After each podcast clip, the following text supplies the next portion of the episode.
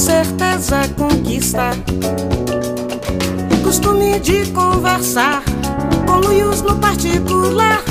Com chavos de olhares cruzam pelos ares, coitos calorosos consumar. Muito bem-vindos, curiosos e curiosas de plantão. Eu sou a Caísa Reis, caçadora de filmografias e fã número um dos melhores galãs de todos os tempos da última semana. Olá, curiosos de plantão. Meu nome é Cecília Fernandes, curadora de fofocas sobre celebridades no tempo livre e leitora de biografias no Wikipedia. Essas e outras conversas você já sabe onde encontrar, não sabe não? Arroba oficial pode lá no Instagram e no Twitter. Mais informações, o link tá na bio. Mas se você gosta de umas burocracias, e-mails longos, textos formais assim como eu, você pode entrar em contato com a gente pelo contato gmail.com. Se você gosta de uma anonimidade, mas também quer deixar sugestões de pauta, críticas construtivas, desabafos e pedidos de conselho amorosos, você vai lá no Curious Cat, o link está na descrição das nossas duas redes sociais.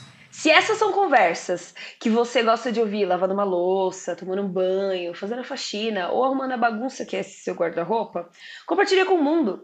Todo mundo merece bater um papinho fazendo aquela tarefa doméstica. Manda para aquele seu amigo que precisa ouvir esse episódio ou então dá uma olhada no catálogo de assuntos deste podcast e compartilha com quem pode melhorar como ser humano ouvindo algumas verdades.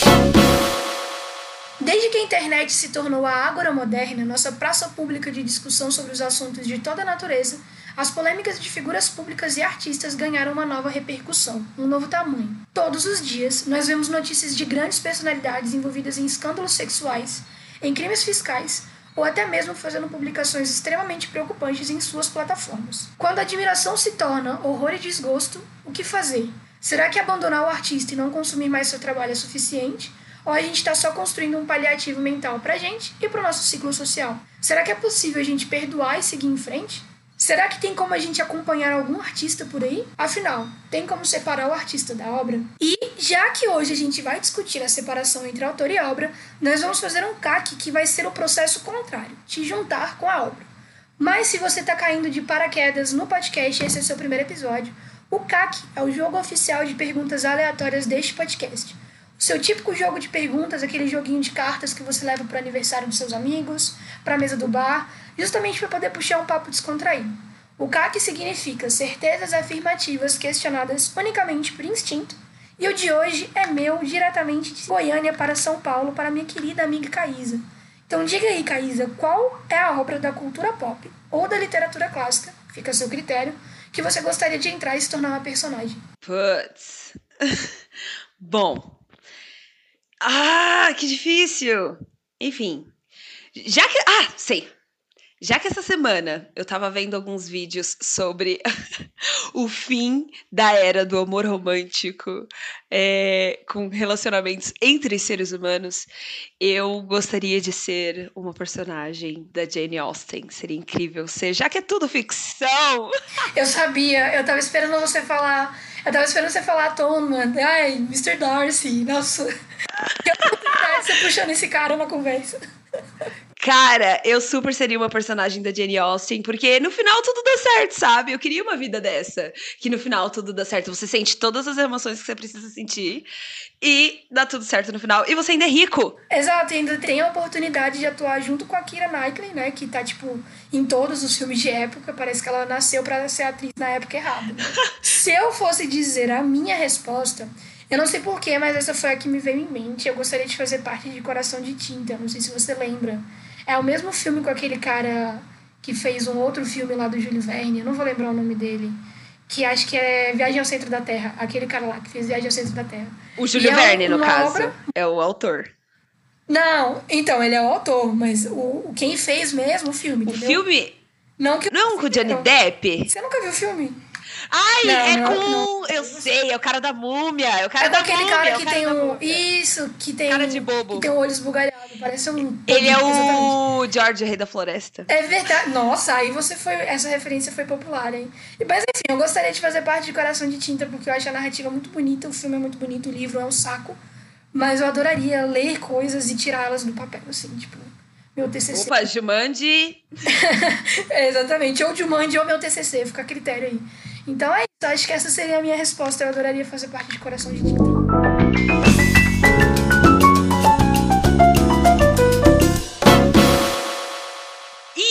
Nessa era onde todo mundo cons que consome também pode comentar, assim como quem produz também pode comentar e todo mundo comenta sobre tudo que acontece, a gente chegou numa era onde quem produz está muito, infelizmente, vigiado em relação às coisas que ele coloca na sociedade. E aí é onde a nossa geração maravilhosa de millennials fica na dúvida: amigo, tem como te defender às vezes ou não? Pois é, a gente saiu daquela discussão do panóptico, né, que o, o Foucault fez sobre a sociedade de vigia, que é aquela presença secreta e onipresente de uma pessoa, de um grande vigilante, o um grande irmão, para uma era onde a gente tem pequenos irmãos em redes sociais o dia inteiro comentando, dissecando e apontando erros da sua pessoa e da sua obra. Mas para a gente começar a discutir sobre essa questão de separar o autor da obra, principalmente em casos polêmicos de opiniões horríveis e preconceituosas ou atitudes totalmente condenáveis e muitas vezes criminosas, eu acho que a gente precisa lembrar que a questão da separação entre o autor e a obra é uma questão de princípio. Então é um processo que acaba sendo subjetivo, porque as pessoas têm diferentes valores. Óbvio que algumas coisas deveriam ser universais, mas a gente está aqui falando sobre seres humanos. E a gente precisa entender que a gente está falando sobre seres humanos não só enquanto consumidores, mas enquanto autores e produtores, né? São pessoas que têm erros e falhas, não existe pessoa perfeita. E eu acho, na real, que para mim a questão é estabelecer um limite até onde alguns comportamentos são aceitáveis e até onde eles não são.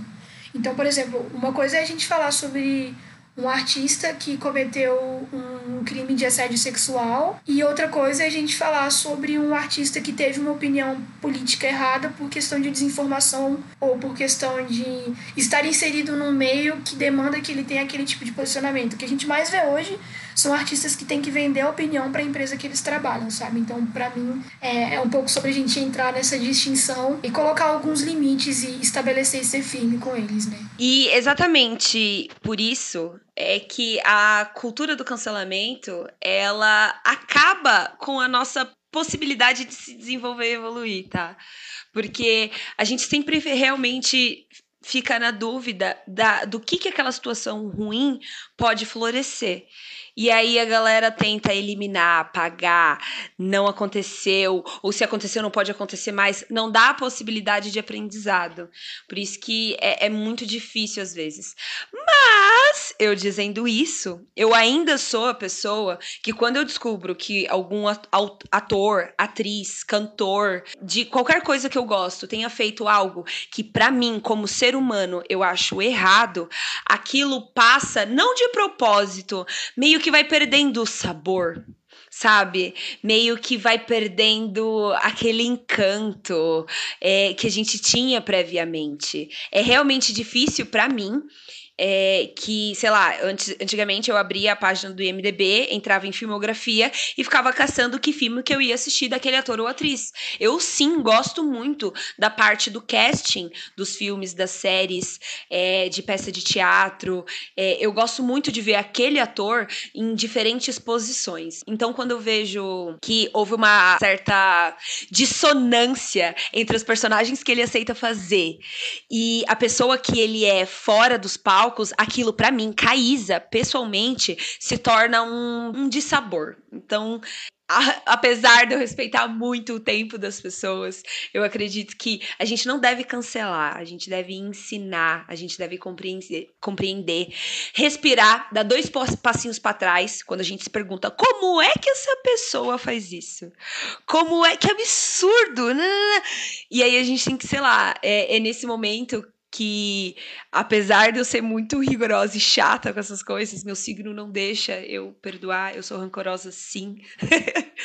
eu acho que é necessário esse exercício de lembrar, putz, é um ser humano. Ele tá no processo dele, eu não sei em que etapa do processo ele tá. E mesmo descobrindo em que etapa do processo ele tá, ainda assim ser uma pessoa, porque tem dessas, né? As pessoas não gostam de reconhecer e seguir em frente e aprender. Quando isso acontece, aí é, eu não, não diria cancelamento, eu não cancelo da, da, do, da, da sociedade, mas eu provavelmente vou cancelar da minha vida. Eu acho que a gente tem que fazer essa distinção, Caísa, sobre isso que você falou, de cancelar na sociedade e cancelar internamente. Aqui no podcast a gente tem um episódio falando sobre isso de cultura do cancelamento, é o episódio 5, qual é o limite da internet. Onde eu faço um desabafo sobre uma situação de cancelamento que eu passei e que foi uma experiência horrível. É, onde a situação poderia ser facilmente resolvida com um diálogo, com uma conversa, uma explicação. E eu acho ah, que essa é a questão também. Deixa claro para as pessoas que você foi cancelada. Gente, a Cecília foi cancelada. Foi cancelada. Eu recebi ameaça na DM e colocaram, falaram que iam colocar meu endereço da internet. Então, assim, eu fui totalmente banida durante um tempo, mas aí eu voltei sobre, outro, sobre outra identidade, porque eu sou persistente. Mas não era isso que eu queria falar. O que eu ia dizer é que a cultura do cancelamento é o extremo oposto da conversa melhor, né? Que é o que a gente prega aqui neste podcast.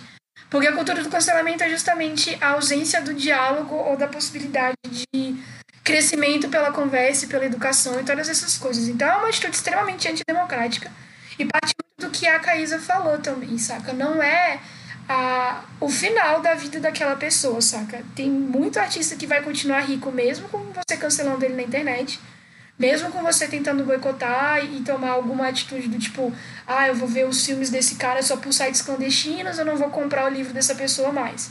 Então a gente tem que entender quando a gente está tratando sobre artistas que são seres humanos, a gente precisa realmente descer essas pessoas do pódio que elas estão na nossa cabeça, colocá-las no chão e ver que elas são pessoas integradas na sociedade, que estão em processo de evolução e de forma alguma pensar que você está mais à frente no processo do que ela, porque isso te coloca numa posição de se achar superior, o que não é o caso e nem nunca vai ser.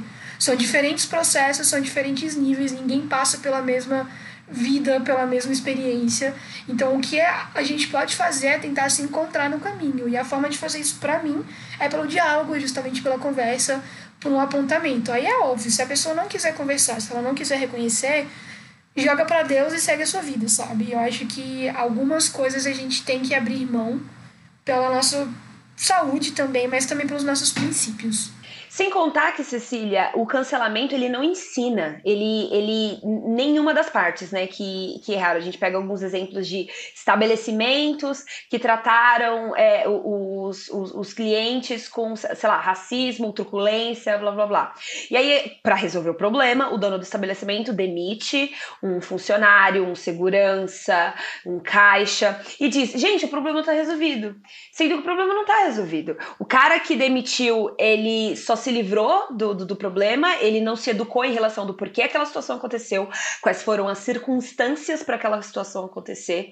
É, que a gente tem que lembrar da, da, da situação, né? O que permite aquele absurdo ou aquela coisa que a gente está tentando cancelar seja viável. Então, você, você, você analisou a situação, o, as pessoas presentes, qual era a situação de cada pessoa? Se isso não for levado em consideração na reparação do problema, a gente não vai reparar o problema, a gente vai mandar para outro ou é aquela coisa do problema não é meu, deixa para outro resolver, né? E aí a gente entra naquela questão do será que pedir desculpa basta? Será que é suficiente? Porque assim, o que mais a nota de repúdio. É, exato, o que a gente mais vê na internet é pelo menos na minha, na minha internet, né? Porque são várias internets, são várias bolhas. É vídeo de artista chorando artistas geralmente homens brancos que fizeram atitudes horríveis de assédio, de ataque, fizeram comentários extremamente preconceituosos, que se colocam na frente da câmera ali e vão começar a pedir desculpa, aí vão chorar, desliga o vídeo, publica, acho que é só isso. Posso citar casos do tipo Biel, né, que agora é o primeiro que me vem em mente, mas tem outros artistas aí, atores que estão em grandes produções, tipo os atores que fizeram Instrumentos Mortais, teve uma treta, aí o cara começa a chorar. E assim, vários casos, saca? Será que pedir desculpa realmente basta? Eu quero saber a sua opinião, Caísa. Eu acho que é a cultura do foi mal, né? Essa frase me irrita de um tanto. que toda vez que alguém, um, um primo, um grubão faz alguma coisa errada, ele vira e fala, foi mal. Mas o foi mal quer dizer que eu não tô pedindo desculpa, eu não estou reconhecendo o meu erro, eu só reconheço que eu deixei você chateada, não era o que eu queria, mas vamos seguir em frente. Não é resolver o problema, né? Sim. Então, é essa coisa do, do, do, ai, foi mal, foi mal, e aí que foi mal? O que, que a gente tem agora? O que a gente faz com a, com a situação agora? De quem que é o problema? E, tipo assim, é muito uma questão de, de uma cultura de que só algumas pessoas podem dizer foi mal, né? Porque se você pega um homem branco que cometeu um assédio sexual, ele pede desculpa, depois de uns dois meses ele já tá lá de novo na mídia. Mas se for um homem negro, talvez ele nunca volte para a indústria. Talvez ele nunca mais consiga um papel, talvez ele nunca mais consiga um emprego. Se for uma mulher, dependendo do, do contexto do recorte social dessa mulher, ela também não vai conseguir. Então, assim, a gente está discutindo sobre isso, e a gente tem que entender que existem níveis de privilégio né, no cancelamento e na separação entre o artista e a obra. Existem artistas que são muito queridos e que as pessoas conseguem passar aquele pano porque são pessoas que construíram uma memória afetiva muito grande com um conjunto enorme de pessoas. Né? Eu acho que pedir desculpa não basta. Pior para mim é quando a pessoa nem isso faz, mas eu acho que tem que ir além, saca? A pessoa tem que é, tanto por uma questão assim, é, até de assessoria da comunicação, sejamos sinceros aqui. Não se trata só de você falar foi mal, não queria fazer isso, eu sinto muito, eu me arrependo. Você tem que realmente buscar uma retratação. Seja, sei lá, você vai começar a fazer um, um, alguma espécie de trabalho comunitário com a comunidade que você atingiu. Você vai começar a doar parte do que você ganha para instituições que defendem aquela causa. Você vai fazer alguma coisa que realmente demonstre o seu interesse em mudar e realmente demonstre sua melhoria. Porque não adianta você só falar desculpa e achar que agora você não é mais responsável pelo que você fez. E também achar que, tipo assim, acabou o problema, saca? Usa a sua plataforma e o seu erro para poder não só mostrar mudanças, mas ajudar em situações que precisam de certa luz, às vezes, saca? De certo apoio também. Mas eu vejo nesse, nesse aspecto uma brecha, Cecília. É, recentemente a gente teve o caso do, do, do rapaz no Carrefour e a questão de, de, administração da comunicação disso daí foi incrível. Iniciaram até um comitê de, de desigualdade, o Silvio Almeida tá lá no meio e nananã. Mas é, o que me deixa incomodada é que nessa entre aspas, reparação que eles fazem com o público, a reparação que não fica óbvia para mim, pelo menos, é a reparação psicológica, né? O terror psicológico que às vezes quem fez o, o, o erro, né? Ou quem fez a, a, maldade ali, se foca. A gente se foca muito no, na, vai, na recuperação. No material, né? É, uhum. tipo, putz, agora eu tipo, melhorei. Tipo, documental, agora, assim. Daqui pra frente, é daqui pra frente eu vou ser melhor. Gente, opa, desculpa, foi mal. E aí, aquele erro que foi feito, para mim, sei lá, não foi reparado, sabe? O que fico pensando é essa família que foi destruída, sabe? Dando o exemplo aqui do Carrefour. É, o, o, a filha dele vai ter um suporte educacional que ela teria se o pai dela estivesse vivo. Eles estão fazendo isso, sabe? É, são dúvidas que eu Sim. tenho. E a galera que foi na rua, que foi revoltado, tipo, sentiu na pele que aquela pessoa que morreu poderia ter sido ela. Aonde que ela vai melhorar? Tipo, vai, vai sente reparação em saber que os funcionários do Carrefour estão agora mais informados? É, é, o, a, o lance é, não, não tem receita de bolo para isso, né? Exatamente, não tem uma receita de bolo. Eu falo sobre essa questão da retratação no sentido mais público. Tipo assim, se você é uma figura pública, você é um autor de renome, você é um artista, você é um grande ator. Existem algumas coisas que você pode fazer publicamente, mas quando a gente está falando sobre o um nível pessoal, cara, aí já entra um esforço individual. Tipo, não é você mandar um membro da sua equipe para casa daquela pessoa para poder se retratar. É realmente ter um gesto pessoal seu de, tipo, abaixar a cabeça e ter humildade de falar: olha, eu errei, eu quero reparar isso de alguma forma. Quais são as formas possíveis? E aí já é no no olho no olho, no um a um, saca? Mas em relação, tipo assim, pensando num nível público, social, pros fãs, eu acho que existem algumas medidas além do famoso vídeo de desculpa e a nota de repúdio da, da agência, da empresa, sabe? Então, por exemplo, a gente tem casos aí, é, eu vou citar um recente que me incomoda muito, que é o da, da Lia Michele, né? Que é a atriz que faz a Rachel de Glee. E na época da morte da Naya Rivera, ela foi alvo. Não, na verdade, nem vou falar que ela foi alvo, porque ela foi extremamente responsável. Vou reformular essa frase. Ela foi apontada como responsável por vários comentários transfóbicos e racistas com os colegas de set durante a época da gravação de Glee. E ela era a protagonista da série, ela era realmente a queridinha. E apesar de eu achar uma personagem problemática em alguns aspectos, mas assim, ela era muito querida, muito amada na, na história da série. Mas no backstage ali ela tava confundindo o limite entre o profissionalismo e a amizade, ela estava desrespeitando o pronome dos outros, ela estava sendo fazendo comentários que não eram engraçados. E aí ela publicou um tweet falando, olha, eu fiquei ciente da das acusações que fizeram de mim e eu sinto muito. E aí foi isso, saca? Então assim, não, cara, não é suficiente. A gente tá falando sobre você afetar a autoestima, a autoimagem, a pessoa, não só daqueles indivíduos que foram alvos dos seus comentários ridículos, mas também, tipo assim, dos fãs, das pessoas que, que ela representa naquela série. A gente tá falando sobre uma personagem negra é, entre vários numa série, saca? E o que ela representava pro público. Então é realmente o que você falou. É um ataque que vai além da pessoa e ataca quem sente na pele, saca? Então, para mim, a gente tem que ir além. E aí é nesse ponto que eu coloco que em alguns aspectos não tem como a gente separar o artista da obra, a, o autor da obra, porque a pessoa ela não melhora, ela não faz o esforço de tipo de ser diferente ou de mudar.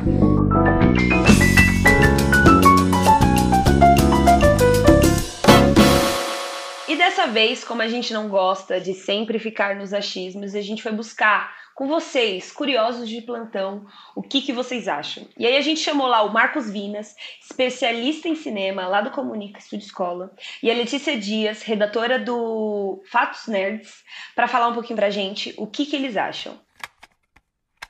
Eu, pessoalmente, é, sempre tive muita facilidade em, em dissociar o artista da sua obra. Sempre até o momento em que o Djavan apoiou Bolsonaro. Aí ficou difícil, mas ainda assim eu consegui. E, e, eu acredito que a gente deve sim separar o artista da obra, é, na maior parte das vezes. É, isso é possível. Quando o artista trabalha sozinho e vive da própria arte sozinho e tal, tudo mais, e comete crime ou tem algum comportamento deviante, é, reprovável e tal, tudo mais, é, e, só, e só esse artista vai ser afetado né, pela sessão de, de, de consumo do, da, da arte de, dessa pessoa em si, eu, eu sou a favor do boicote. Né, é, de que as pessoas então parem de consumir a arte dessa pessoa. Porém, é, a gente vê em casos grandes, né, como no, no, cinema, por exemplo, principalmente os atores e atrizes, né, são pessoas privadas né, no seu dia a dia, mas são pessoas públicas no seu trabalho. Nesse caso em específico, eu acho um pouco mais complexo é, a gente boicotar a arte. Por quê? Quando a gente pega um caso, vamos pegar um caso específico, Kevin Spacey, é um excelente ator é, que eu admiro enquanto ator há vários anos, e mas que enquanto pessoa é, sempre tive algumas reservas é, com relação a ele. Depois que, que estourou o caso de abuso e tal, tudo mais, é, esse, é, isso foi um agravo na minha sensação com relação à pessoa dele, né? Mas quanto ao ator, não. E boicotar tudo que o Kevin Spacey faz deixa desempregado um monte de outras pessoas. Ele não é sozinho, né? Que quando a gente deixa de consumir um filme do Kevin Spacey, uma série do Kevin Spacey, é um monte de gente que fica sem emprego, é um monte de gente que fica sem a renda é, do trabalho que essa pessoa investiu, né? É, nessa obra em si. Né? Então eu acho, eu acho um pouco mais complexo. É um assunto delicado. Eu gostaria muito de banir as pessoas com comportamentos assim é, de uma vez por todas da vida, mas não é possível. Né? E se a arte é boa, eu acho que ela tem que prevalecer, mesmo, mesmo a pessoa tendo um comportamento reprovável, que a pessoa pague, que ela vá para a cadeia, que ela né, percorra por todo o trâmite jurídico em nome disso, mas eu acredito que a obra não deva, não deva ser afetada. E, com menos, a gente não deve então interromper né, a cadeia produtiva por conta disso. Olá, meu nome é Letícia, eu sou fã número 1 um do CEPOD em tempo integral e nas horas vagas eu trabalho como redatora e estudo jornalismo. então, é, é, possível separar o artista da obra? Bom, eu particularmente acredito que não, já que é aquele produto com o qual a gente se identifica e acaba consumindo, gostando ou não, ele sai da cabeça de uma pessoa que apresenta posicionamentos os quais você não concorda ou até, ou até mesmo repudia, sabe? Então, eu acho que, assim, são coisas indissociáveis. Só que, no entanto, é importante levar em consideração que muitas vezes a gente consome algo sem nem saber quem está por trás e acaba atribuindo um forte significado e afeto àquilo que, enfim, sabe, você só viu sem pesquisar o background, sabe, o plano de fundo, a forma como foi desenvolvida e você ressignificou aquilo à sua forma. E depois que você descobre que pode ter sido algo feito por alguém que, sei lá, tem seus preconceitos e tal, e tem posicionamentos os, dos quais você vai contra, é meio difícil separar. Por exemplo, muita gente que cresceu, uma geração toda que cresceu assistindo Harry Potter, é, sem saber quem era J.K. Rowling, depois sabendo quem era J.K. Rowling, meio que exaltando ela, e depois descobrindo que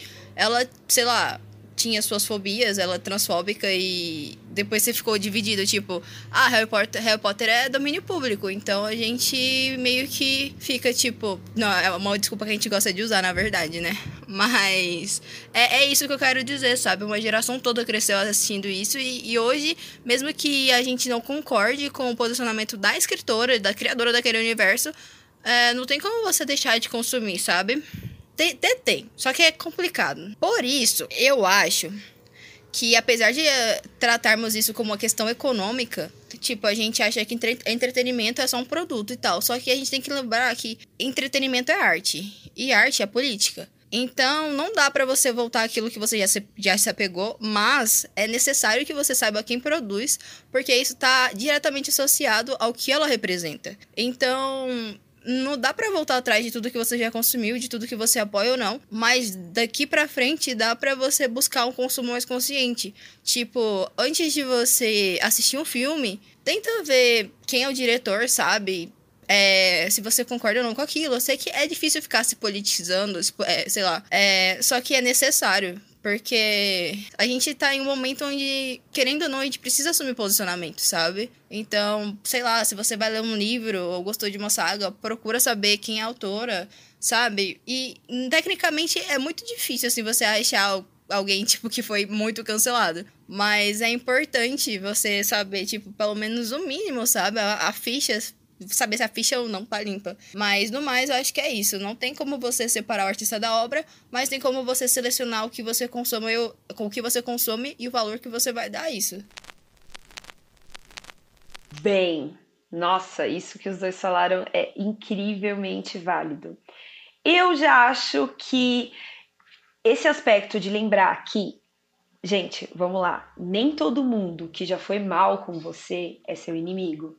Nem todo mundo que comete erros por aí é uma pessoa má em essência. Tá todo mundo dentro de um processo. É, talvez seja a minha perspectiva caísa, né? Que não sendo muito religiosa, essa dualidade de bem e mal para mim não existe. Então eu não consigo ver maldade intrínseca em todas as coisas que acontecem. Apesar de ver muitos erros grotescos, como o da J.K. Rowling, que na verdade não ressignificou o que foi Harry Potter para mim. Cara, eu aprendi a ler com Harry Potter. E aquelas, aquelas narrativas, todas aquelas emoções são insubstituíveis. Qualquer comentário que ela faça hoje vai me fazer pensar em qual produto futuro que ela produza, não mais o que ela produziu, porque já meio que está consolidado na minha cabeça. Então, o, o, o que eu acho é que uma vez que você passa a conhecer o autor, não mais só a obra, fica meio difícil sim de desassociar essas duas coisas. Mas enquanto você não sabe quem é o autor da sua obra, não que você fique no escuro, mas isso vai te ajuda a não cancelar muitas coisas do seu cotidiano. Eu acho que existem alguns pontos que eles colocaram na mesa que eu acho muito importante. Primeiramente, sobre o áudio do Marcão, que ele aponta a questão de que a gente não está falando só sobre o emprego de uma pessoa só, a gente está falando sobre famílias e equipes e pessoas envolvidas. Acho que a gente tem que levar isso em consideração, principalmente quando a gente discute essa questão do cancelamento. Calma lá, existem outras pessoas que estão ali sendo pagas para fazer funções, mesmo que elas não concordem com a pessoa. Aquilo ali pode ser o que está levando tipo, o pão de cada dia para a família dela, saca? Então, esse processo, sabe? Entre você escolher cancelar para a sociedade, cancelar para você, tipo, não dar audiência, sempre vá no que vai atingir menos pessoas possível, que vai causar menos mal possível para um grupo, para as pessoas envolvidas, sabe? A questão também que o Marcon colocou sobre o trâmite jurídico, né? que se essas pessoas estão sendo apontadas como atos que, com atos criminosos e por fazer coisas ah, tipo grotescas e realmente cometer crimes que elas passem pelo processo não que elas sejam tipo, protegidas. É, também como uma forma de não é nem reparação só porque elas estão fazendo seguindo um processo que é lei mas de cumprir a sua parte, a sua responsabilidade, assumir o seu erro, fazer todo o processo possível, caso seja do seu interesse enquanto artista, enquanto autor, cumprir com uma espécie de reparação que você siga o processo do jeito mais correto possível, que você seja punido e lide com as consequências, e que você realmente saia dali tentando mudar a sua forma de agir, a sua forma de pensar, a sua forma de fazer, é, e não somente, tipo, da boca para fora, saca? E não tentando negociar os termos da condição que você se colocou por conta das suas atitudes, saca? E aí, a parte da, da Letícia, né? É, primeiro eu queria falar que ela quis dizer policiando e não politizando, ela confundiu a palavra na hora, não veio à mente. E essa é uma questão muito importante, cara. A gente acha que é um saco você ficar pesquisando o tempo inteiro, você tem que pesquisar notícia porque você não sabe o que é fake news, o que não é, você tem que pesquisar as pessoas porque você não sabe quem é bom quem é ruim, não dá pra gente se basear justamente e unicamente na, na aparência da pessoa de pessoa boa. E parece chato, mas é um processo necessário, justamente para você não cair no espaço de estar tá doando seu tempo, seu dinheiro, seus sentimentos para pessoas que não merecem esse afeto e essa atenção. É um procedimento que, assim, parece chato, mas hoje em dia a gente está amparado aí pela tecnologia. Em dois segundos, um artigo do Wikipedia, uma aba de notícias do Google, você já vê as principais manchetes e descobre de quem é aquela pessoa, do que, que se trata. E não que a gente não fosse politizado antes, a gente era. O que vem de grande diferença nos últimos anos é essa intimidade que é permitida pela internet. E, e eu gosto de levantar essa ênfase na questão da situação, Cecília, porque quando a gente, sempre quando a gente tem uma situação desconfortável, a gente quer cancelar alguém, a gente quer procurar um culpado, muito mais do que resolver a situação. Então, é, eu acho que fica aí um aprendizado toda vez que você quiser cancelar alguma coisa, para prestar atenção nos elementos que tornaram aquela situação possível. Não para tirar a culpa de alguém ou tudo mais, mas para perceber quem é responsável por aquela situação. Talvez assim a pessoa que está prestando atenção naquilo e queira cancelar ela veja em si é, problemas e se sinta responsável sim para não ter situações como aquela é, de novo acontecendo. Então eu nem gosto de usar a palavra culpa, eu gosto de usar a palavra responsável. Quem é responsável por isso que está acontecendo? Foi a pessoa, foi a situação, foi todo mundo? Porque a, a responsabilidade ela é compartilhada, ela não é uma coisa que você joga em cima do colo de alguém somente quando você fala, ah, fulano de tal é culpado, precisa ser cancelado. Não, é uma situação onde todo mundo está envolvido também. E aí, Caís, a gente entra também tipo, numa questão que a, a Letícia apontou que eu acho que é muito importante a gente falar sobre a parte do afeto, né? A gente está falando sobre cultura pop e a gente não pode esquecer que a cultura pop, por vezes, molda a personalidade, molda o caráter, integra nas narrativas e nas histórias de vida de outras pessoas. Então, quando a gente fala da J.K. Rowling, né, que saiu aí com todos os comentários transfóbicos possíveis que ela podia fazer e, e as pessoas finalmente colocaram em contexto alguns, algumas várias problemáticas da obra dela, tanto em questões de xenofobia, quanto em questões do, dos personagens que eram escravizados e gostavam da situação que eles estavam. Questões de, de que na época em que a obra foi escrita não eram problematizadas, mas que agora são colocadas à tona. A gente está querendo ou não falando sobre afeto, porque Harry Potter foi uma obra pioneira no que produziu, no que entregou para as pessoas. E não só isso, saca? Foi importante para criar uma representação e um exemplo para muitas pessoas, pessoas que cresceram com essa obra e que viram todo o processo e que cresceram junto com os atores também. A gente viu aí na internet os atores de Harry Potter se posicionando contra, alguns sendo neutros, outros se posicionando a favor. E é, é um exercício reflexivo mesmo, saca? A gente tem que lembrar, como eu falei no começo do episódio, que isso é uma questão pessoal. Até onde você estabelece aquilo ali como um limite, até onde você pode perdoar ou esquecer ou, ou entender. Tem muita gente na internet falando, ah, porque ela é uma senhora idosa e ela pensa em uma outra época. E tem gente falando que isso não justifica porque ela tem acesso ao conhecimento, é, ela vive e escreve para uma geração moderna e atual. Então a gente tem muito esse embate, mas na minha opinião é um processo é, que acaba sendo pessoal por conta dos princípios e dos valores das pessoas, saca? Tem gente que realmente acha que questão de gênero não é tão importante assim. Eu, particularmente, acho que é fundamental, é uma das paradas que a gente mais precisa pautar hoje em dia, porque a gente vive numa sociedade e num contexto extremamente múltiplo Então, acaba que entra nesse campo pessoal, saca? De até onde o seu afeto é mais importante do que seus princípios. Até onde a representação de uma obra ficcional é mais importante do que os direitos humanos de outras pessoas, saca? E você fazer esse peso na sua balança moral. Eu acho que a gente não pode esquecer que, novamente, são pessoas consumindo e são pessoas produzindo, né? Um aspecto que é legal lembrar também é como a mídia cobre tudo isso. Às vezes, é, a, a mídia, ela cai matando em cima de alguma personalidade, justamente para sobreviver, audiência e blá blá blá. Mas no meio dessa narrativa existem pessoas, né? Existem é, projetos. E muitas vezes o jeito que uma pessoa é narrada dentro da mídia muda um pouco como ela é vista pelas pessoas, uma grande parte do público.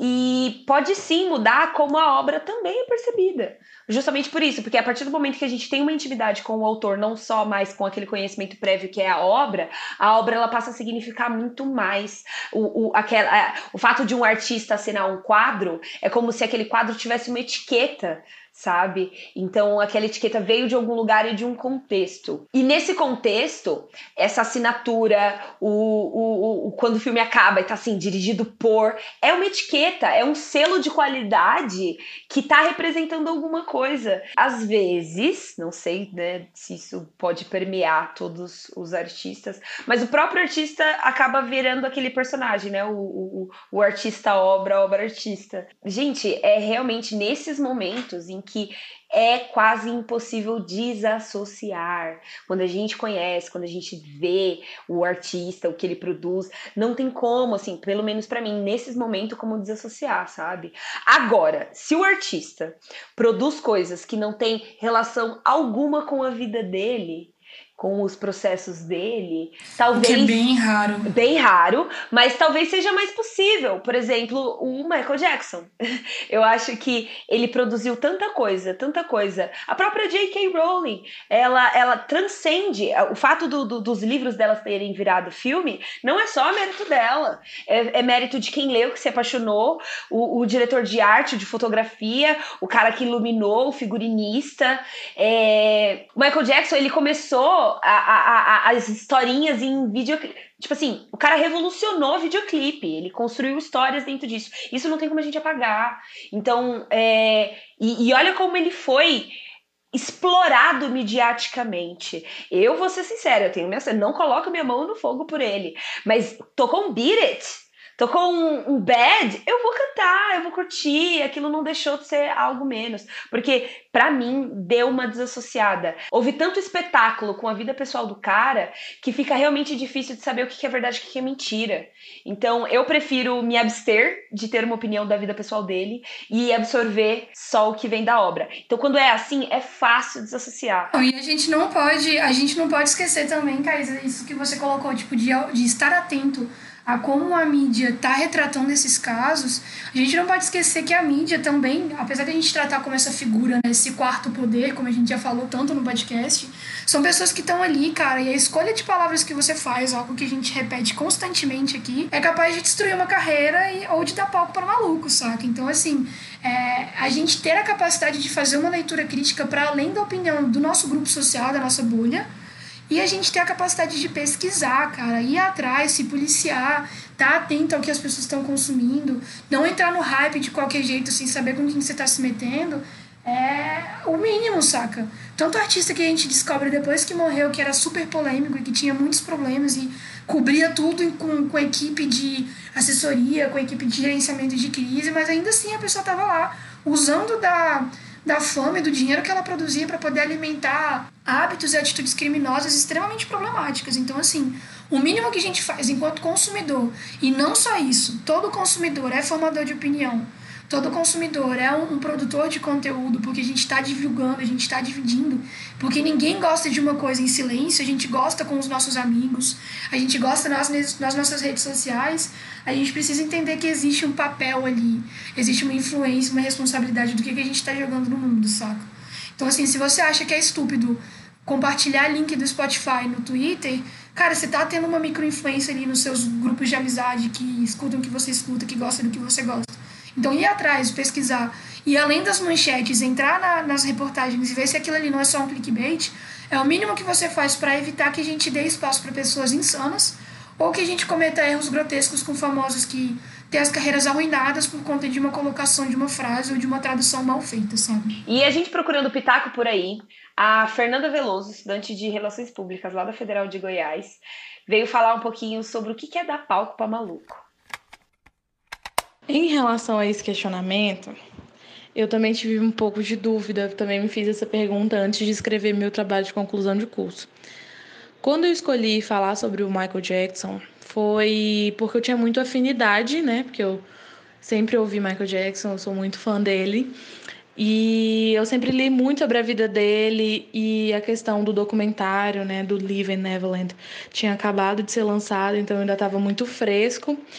E eu quis falar sobre isso, puxando para fake news, né, na área da comunicação, que é onde eu, eu sou formada. Mas foi um pouco difícil realmente separar a obra do artista e ainda mais separar o amor do fã, né? Com o olhar clínico de um pesquisador. Mas eu acho que pela construção do, do meu TCC, eu tive que ter né, esse olhar afastado do ídolo e mais da pessoa. E eu acho que sim, é possível se é, separar o ídolo da obra se você conseguir ver a pessoa que o seu ídolo é, sem aquela máscara que é o personagem que ele faz quando ele sobe no palco, seja para cantar, seja para atuar, seja para dançar, pode ser um autor de livro também. Então, acredito que a gente consegue sim separar uma coisa da outra quando a gente vê a pessoa, o ser humano no ídolo, sabe? E não aquela divindade, aquela coisa maravilhosa. E existe outros artistas que, que eu gosto muito como artistas e não como pessoa, sabe? É, o Michael eu continuei gostando dele como pessoa, como artista, e mas existe outros artistas que eu falo assim, sabe que ele dá vergonha de ser fã ou dá ver vergonha de gostar daquela pessoa, mas eu acho que isso é muito racional, né, das pessoas que conseguem fazer isso, da minha parte incluída, de consumir aquilo que o artista está trazendo para você e não a pessoa em si. Mas aí isso já gera um outro debate, né? Que é estamos dando mídia para pessoas que não valem a pena? E aí já outros questionamentos, mas em relação à pergunta que foi feita, eu acredito que sim, é possível sim separar a obra do artista. E eu acho que a Fernanda colocou exatamente essa questão que você trouxe muito bem, é, principalmente no caso do Michael Jackson, que foi o exemplo que você usou, e sobre o exemplo do trabalho que ela fez, né? Porque existem pessoas que são personagens quando elas estão no estado de arte delas, ou seja, elas estão performando, elas estão apresentando. E quando elas saem do palco, elas assumem uma outra personalidade. Então, tipo, isso que o Marcão também colocou no áudio dele sobre pessoas públicas, e aí em off elas são pessoas privadas dentro da sociedade, né? E aí acaba que a gente entra nessa questão. Se existe mesmo uma diferença entre essas duas pessoas ou se é só um personagem. Porque mesmo um ator, quando ele tá dentro de um papel, ele continua sendo uma pessoa e ele continua é, apresentando parte dele naquele personagem. Não existe atuação imparcial, onde você se desliga completamente. Eu acho que sempre tem um pouco, algum traço, algum pingo de personalidade sua que você coloca ali. Porque, caso contrário, assim, qualquer pessoa seria capaz de fazer todos os papéis do mundo, né? E não é o caso. Tem toda essa questão da personalização, tipo, do que, que eu trago para dentro do personagem que eu tô colocando, é, que eu tô dando vida, né? E aí a gente entra numa questão que a Letícia também apontou, e eu quero saber muito a sua opinião, Caísa. Se a obra é uma extensão do artista ou se a obra é maior do que quem cria, maior no sentido de tipo, é uma coisa externa, exterior. Porque é muita essa discussão. A gente está aqui falando sobre essa diferença entre personagem, persona e pessoa, né? Pessoa social. E é um conflito, porque a gente está discutindo tipo, se a arte é uma parada externa ou se ela é uma parada conectada. Bom, como eu gosto de sempre usar o deus da comunicação, o McLuhan, eu acredito que os meios são sim mensagens.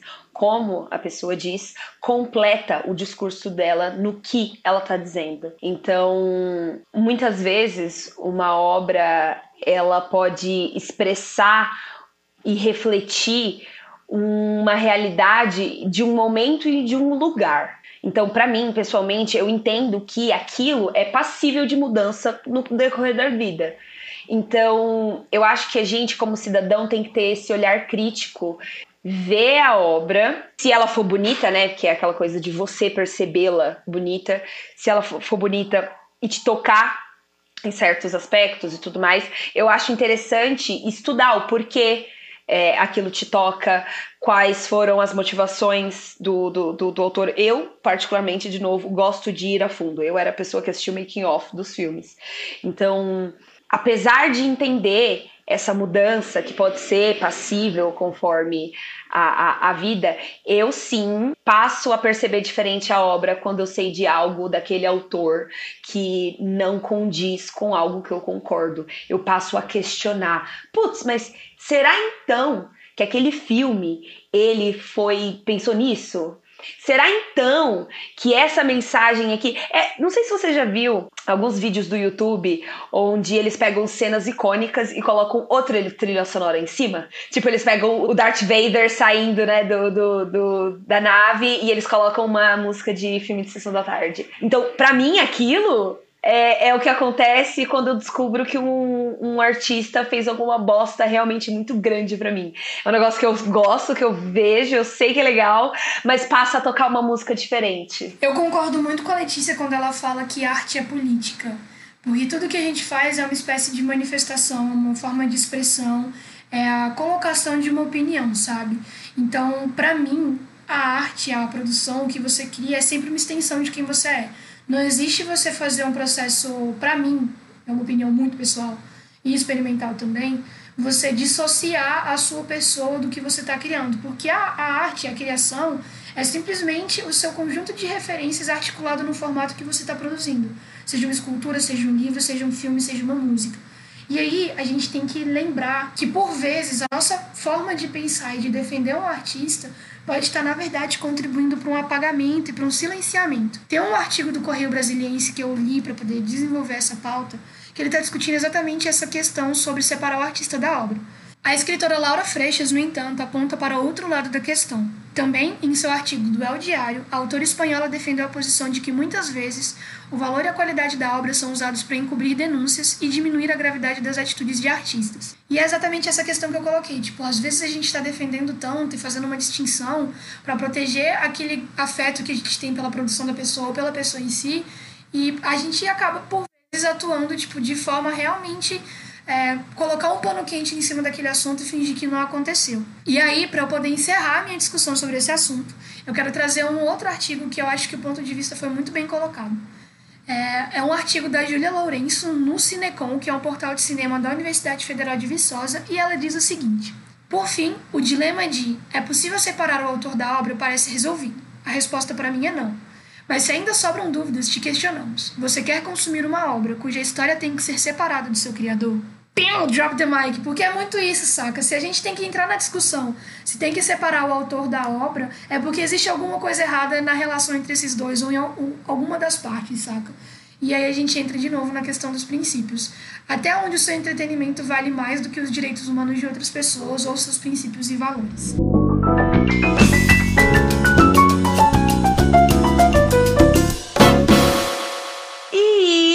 Começando a discussão que não tem como bater o martelo, já que as obras artísticas significam muitas coisas para todo mundo e a gente vive ressignificando essas coisas, a gente tem que lembrar que autor e obra são coisas que se tangenciam.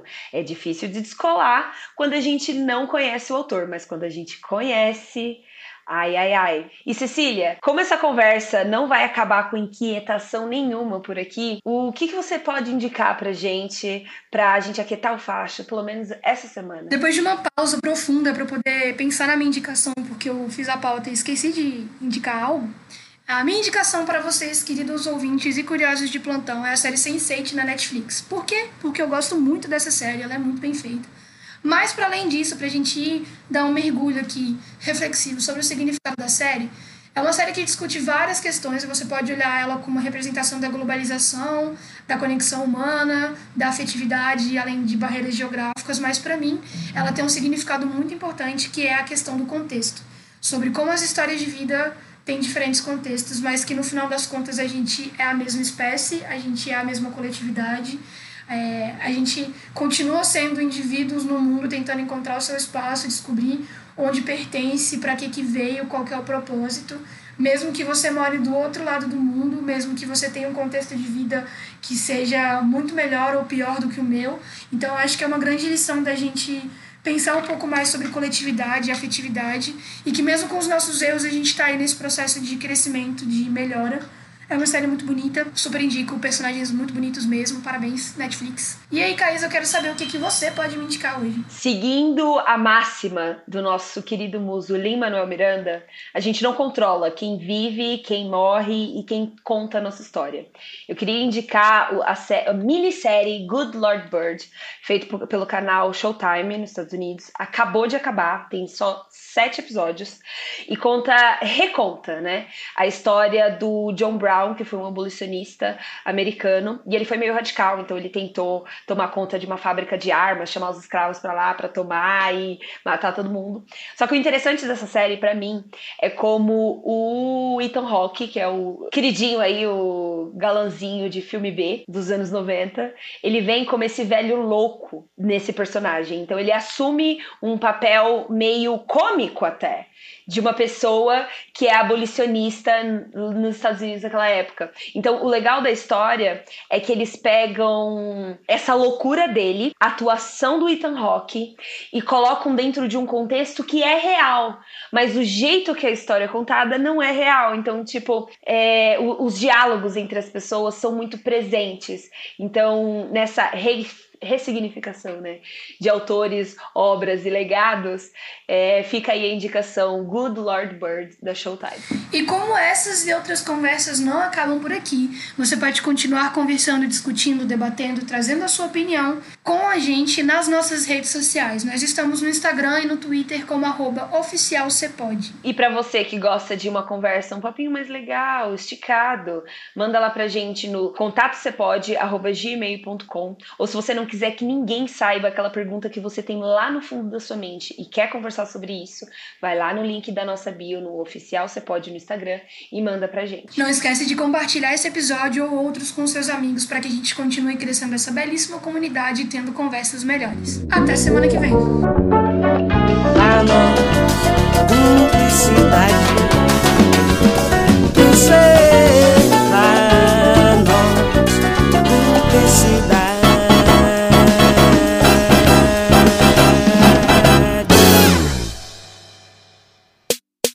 Este podcast é produzido e editado pela Elis Studios.